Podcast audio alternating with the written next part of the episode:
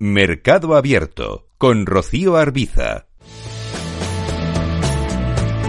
Espacio con gestoras de fondos en mercado abierto. Esta tarde vamos a asomarnos a una gestora de capital privado independiente que invierte en el segmento de empresas que están en crecimiento o expansión. ¿Solo empresas españolas? ¿Cuánto capital han invertido hasta la fecha y canalizado hasta el momento? ¿Cuáles son las metas que se ponen para este ejercicio 2024? Nada mejor que analizar todo esto con uno de los tres socios de la firma, Iván Plaza, socio de Aurica Capital. ¿Qué tal? Iván, muy buenas tardes. Hola, buenas tardes, Rocío, y muchas gracias por el interés en, conocer eh, con más detalle Aurica. Bueno, todos los otros dos socios son eh, Ferran Conti y Ramón Mas. Eh, llevan desde el año 2021 al frente del 100% de la gestora, pero ligados a ella desde hace bastante más tiempo, ¿no? Sí, efectivamente, es una larga trayectoria en la que casi se pueden separar tres etapas. Una primera etapa en la que nosotros éramos el equipo de inversión de Banco Sabadell, eh, por cuenta propia del banco, invirtiendo balance propio, eh, como hacían la mayoría de entidades financieras, eh, hasta el año 2014.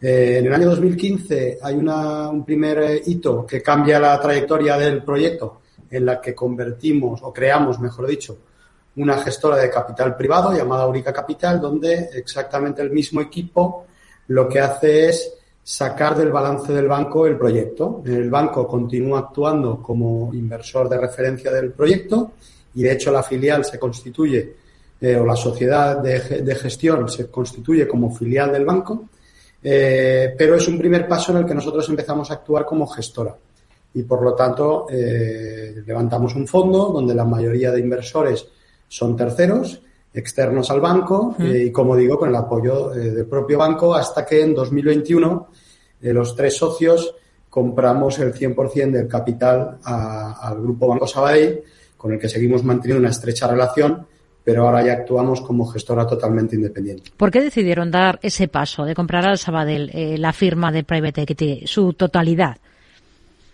Bueno, al final las motivaciones hay, muchas. Eh, yo creo que era la evolución natural del proyecto. Es decir, estamos hablando de un sector, el del capital privado, en el que la mayoría de gestoras que operan y en particular en el, en el mid-market, donde estamos operando nosotros, eh, que son independientes.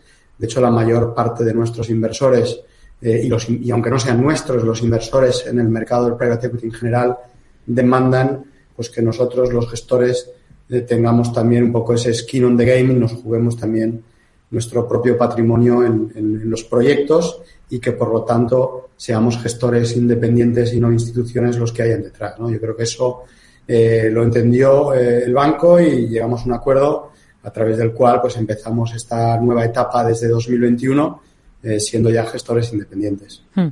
Eh, ¿Cuál es la filosofía de inversión que tienen ustedes en la gestora? Nos ha dicho hace un instante eh, que se fijan sobre todo en compañías del mid-market, ¿no? ¿Solo compañías españolas? Sí, en principio sí. La, mayor parte de las operaciones que, estamos realizando están situadas en, en, territorio español, fundamentalmente porque entendemos que el mid-market es un negocio local. Estamos hablando de compañías muy pequeñas, eh, muy pequeñas si lo comparamos, pues por ejemplo, hace un momento estabais hablando ¿no? de, la evolución de la bolsa ¿no? y, de, muchas de las cotizadas del IBEX que comparado con las compañías en las que nosotros invertimos por cuestión de tamaño, pues son muy diferentes. ¿no? Y nosotros estamos empezando a invertir en compañías a partir de 3 millones de vida y en general estarían en un rango entre 3 y 20 millones de vida, ¿no? con el objetivo de, eso sí, crecer y que luego cuando procedamos a la desinversión de las mismas, pues estén en un segmento eh, por encima de, este rango en el que invertimos. Hmm. Eso hace que el negocio local se preste más, eh, el negocio, digamos, de mid-market se preste más a invertir localmente, ¿no? No es fácil acceder a compañías de este tamaño en otras geografías. Ahora justo estamos en, en, un momento en el que la financiación bancaria más tradicional se ha encarecido, fruto de esas subidas constantes de tipos de interés que hemos visto en el último año y medio. ¿Es un buen momento para el capital privado? Eh, como todo en la vida, yo creo que cualquier acontecimiento que sucede, pues te genera eh, condicionantes a, favor y en contra, ¿no? En el caso concreto de Aurica, a diferencia de casi todos los fondos que operan en el mercado, que son más de mayorías y de operaciones de buyout, nosotros somos un fondo que en esencia hace deals de minoría, de, partnership con empresarios, pero por simplificar, de minoría, donde no utilizamos apalancamiento para realizar las operaciones, sino que tomamos participaciones minoritarias donde muchas veces hay ampliaciones de capital para financiar planes de expansión, invirtiendo en sectores que tengan fuertes vientos de cola. Eso hace que los tipos de interés a nosotros no nos hayan afectado tanto, al contrario, nos ha dejado una posición competitiva mejor porque el, track record que hemos generado en el pasado no se ha basado en ningún caso en, en ¿no? en generación de valor por desapalancar operaciones que hayamos hecho con un elevado eh, grado, de, endeudamiento. ¿no? Sí que es cierto que hoy en día pues, es un poco más difícil apalancar las operaciones y el coste de ese endeudamiento es mayor, por lo tanto la valoración de los activos eh, debería bajar. ¿no? Eh, pero vamos, ya te digo que en nuestro nicho quizá no, no está afectando tanto. Hablado de sectores con fuertes vientos de cola, entiendo que esa es una de las características ¿no? que, buscan ustedes, eh, que tienen que tener las empresas en las que invierten. Eh, o para que sean invertibles por Aurica Capital. ¿Qué más cosas? ¿Cómo seleccionan a las compañías en definitiva? Pues eh, yo diría que nosotros tenemos fundamentalmente tres características principales que luego pivotan sobre un eje que es el acceso, ¿no? Por lo tanto, hablaré de cuatro cosas, intentaré muy rápido. Uno es el sector, vientos de cola, no me extiendo porque ya lo he mencionado, simplemente mencionar algunos ejemplos donde ya hemos invertido como eh, educación online, marketing digital, renovables, eh, consultoría tecnológica, eh, clínicas veterinarias. Esto lo combinamos con una aproximación al empresario muy concreta. Nosotros realizamos operaciones o acuerdos de partnership con empresarios que buscan dar ese paso adelante eh, para preparar la compañía probablemente para la venta final.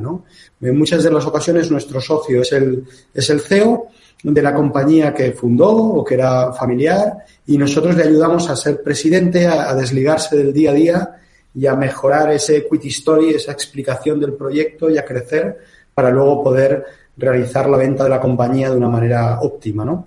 Y finalmente, lo que intentamos, eh, para intentar afinar el tiro al máximo, es replicar en modelos de plan de negocio que nos han funcionado en el pasado, ¿no? Y ahí estamos hablando de planes de negocio basados en apertura de filiales internacionales de una manera muy eh, rápida y muy, muy, muy extensiva o de procesos de crecimiento a través de adquisiciones. ¿no? Intentamos replicar ah, aquello que nos ha funcionado, ¿no? procesos de buy and build.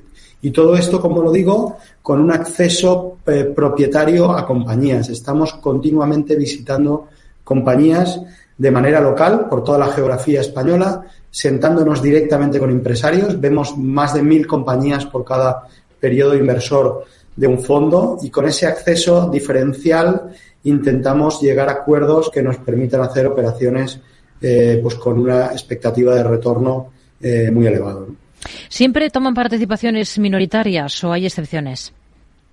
Hay excepciones. Para nosotros pesa más el acuerdo de partnership con el empresario que la participación en el capital en sí misma. Es decir, eh, en una compañía que vaya a tener un nivel de crecimiento muy elevado y que por lo tanto las necesidades de fondos que haya que eh, ampliar en el capital de la compañía nos lleven a acabar tomando una mayoría, no va a ser un obstáculo siempre que esa figura del empresario, ¿no? que es un poco ambigua, pero que cuando llegas a una compañía te das cuenta rápidamente quién cumple con, con esas características, pues esa figura nos acompañe en nuestra trayectoria y que la principal eh, creación de valor para, para, esta figura del empresario venga en los próximos años junto a nosotros y no sea nuestra entrada una operación de desinversión para, para esta persona. Hmm. Como mínimo, ¿con qué horizonte temporal invierten en todas estas compañías? Eh, el horizonte suele estar entre 3 y 7 años. No es difícil que invirtamos por un periodo menor a 3 porque también es verdad que la exigencia de retorno de los inversores de private equity es, alta y por lo tanto sería difícil crear valor en un periodo demasiado corto. Eh, y por otro lado, pues más de siete también es difícil extenderlo porque a su vez, pues bueno, si nos ponemos todos en, el, en los zapatos ¿no? de un inversor de un fondo de private equity, pues tampoco le gusta, eh, digamos, que su dinero esté utilizado de, por vida y no haya esa, esa eh, liquidez que todos esperan. Hmm. Si no me equivoco, es eh, consejero usted en STI Norland, en el grupo La Rumba, en grupo Babel, así que las conoce de primera mano. ¿Por qué han invertido en ellas? Eh, STI Norland ya, ya desinvertimos, pero sí estuve en el consejo hasta la desinversión. Yo creo que son ejemplos de sectores claramente con vientos de cola, ¿no? Por, por utilizar el ejemplo de STI Norland, que además ya, ya se desinvirtió y fue una operación de mucho éxito para nosotros. El racional empezó analizando en el sector de las energías renovables, eh, pues estábamos por allá el año 2017-18, veíamos que era un sector con fuertes vientos de cola, donde se iban a realizar fuertes inversiones en el mundo.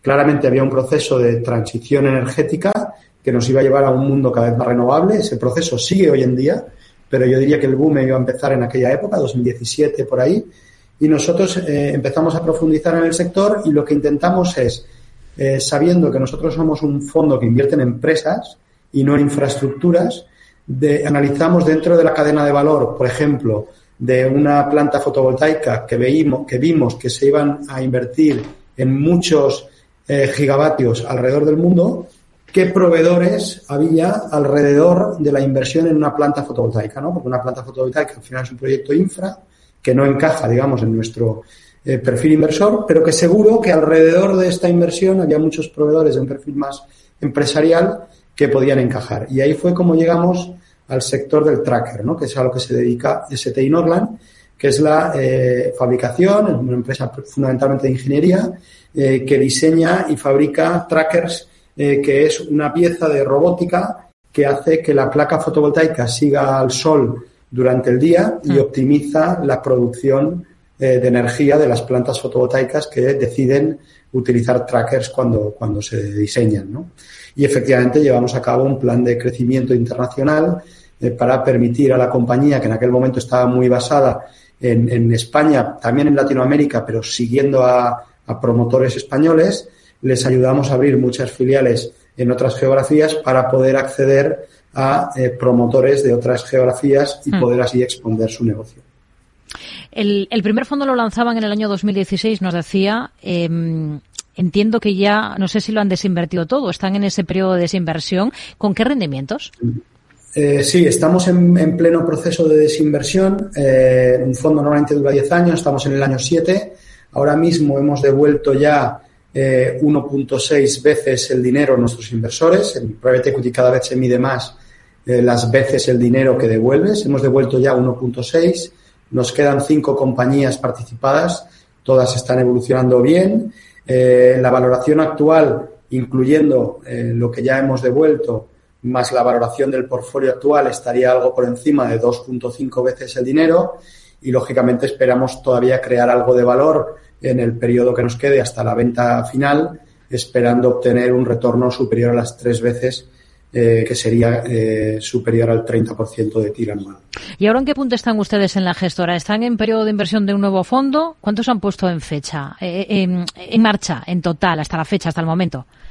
Sí, pues mira, el, el periodo inversor del fondo anterior acabó a finales del 21 y en el año 22 empezamos un nuevo fondo que ahora va por su segundo año de vida. Eh, tenemos cinco nuevas participadas en este nuevo fondo eh, y estamos ultimando la captación de, inversores que finaliza ahora en, marzo, en un par de meses. Eh, tenemos algo más de 200 millones bajo gestión en el nuevo fondo y estimamos llegar a alrededor de 250. ¿no? Es un fondo continuista con la estrategia que mencionábamos anteriormente de crecimiento, de minoría y en paralelo a final de 2023 lanzamos una estrategia nueva de inversión en compañías de un tamaño más pequeño, por debajo de esos 3 millones de vida que mencionaba antes del fondo de growth eh, tradicional nuestro, eh, a través de search funds. Em, ¿Con qué porcentaje de error cuentan? Porque no todas las inversiones, eh, las inversiones pueden salir bien, ¿no? Nosotros hasta la fecha hemos realizado más de 30 operaciones, ya yo diría que superamos las 35 en toda nuestra trayectoria y, únicamente hemos desinvertido de dos por debajo del valor de entrada, ¿no? En particular, en el último fondo eh, esperamos, ¿no? Toquemos madera porque hasta el final no se puede dar el partido por, por acabado, pero estimamos vender todas las compañías con plusvalías, ¿no? El hecho de invertir en minoría y no apalancar las operaciones le da un perfil de riesgo un tanto más conservador, siempre un poco con, lógicamente, con, con, la, con, la, con el disclaimer de que esto es private equity, es inversión alternativa, ¿no? Y por lo tanto estamos en inversiones de riesgo elevado, pero intentamos darle ese, ese punto un poquito más conservador. ¿Cuánto capital al final pueden haber canalizado en todos estos fondos desde que arrancaron con el primero en 2016? Eh, yo diría que eh, de manera acumulada, incluyendo que también estábamos gestionando eh, el, el, balance del banco, ¿no? De manera previa, pero no dejábamos de gestionar nosotros en aquel caso, en aquel caso un vehículo 100% del banco, pero que no deja de ser un vehículo de inversión en capital, habremos gestionado de manera acumulada alrededor de 700 millones, ¿no? Y de manera eh, viva actualmente más de 400, cerca de 500. Iván, planes, objetivos de futuro que se enmarcan ustedes como gestora de private equity independiente además. Eh, bueno, lógicamente lo que queremos es crecer, crecer, consolidar nuestra estrategia de minorías, que era un tanto, eh, digamos, diferente y, al mercado al principio le costaba de, interpretar en comparación con el buyout adicional, consolidarla como la alternativa a, los fondos de, private equity tradicional eh, y, lógicamente, desarrollar una, una serie de iniciativas que tenemos encima de la mesa de manera satisfactoria, lo que nos, que nos permita pues seguir evolucionando como hemos hecho en los últimos años. Y por supuesto mantener, como hasta ahora ha sucedido cada vez que hemos iniciado un nuevo fondo, la continuidad de la prácticamente totalidad de nuestra base inversora. Pues con ello nos quedamos con estos objetivos. Iván Plaza, socio de Aurica Capital. Gracias por atender la llamada de Mercado Abierto en Capital Radio. Hasta la próxima. Muy buenas tardes. Buenas tardes, Rocío. Muchas gracias a vosotros. Un saludo. Mercado Abierto con Rocío Arbiza.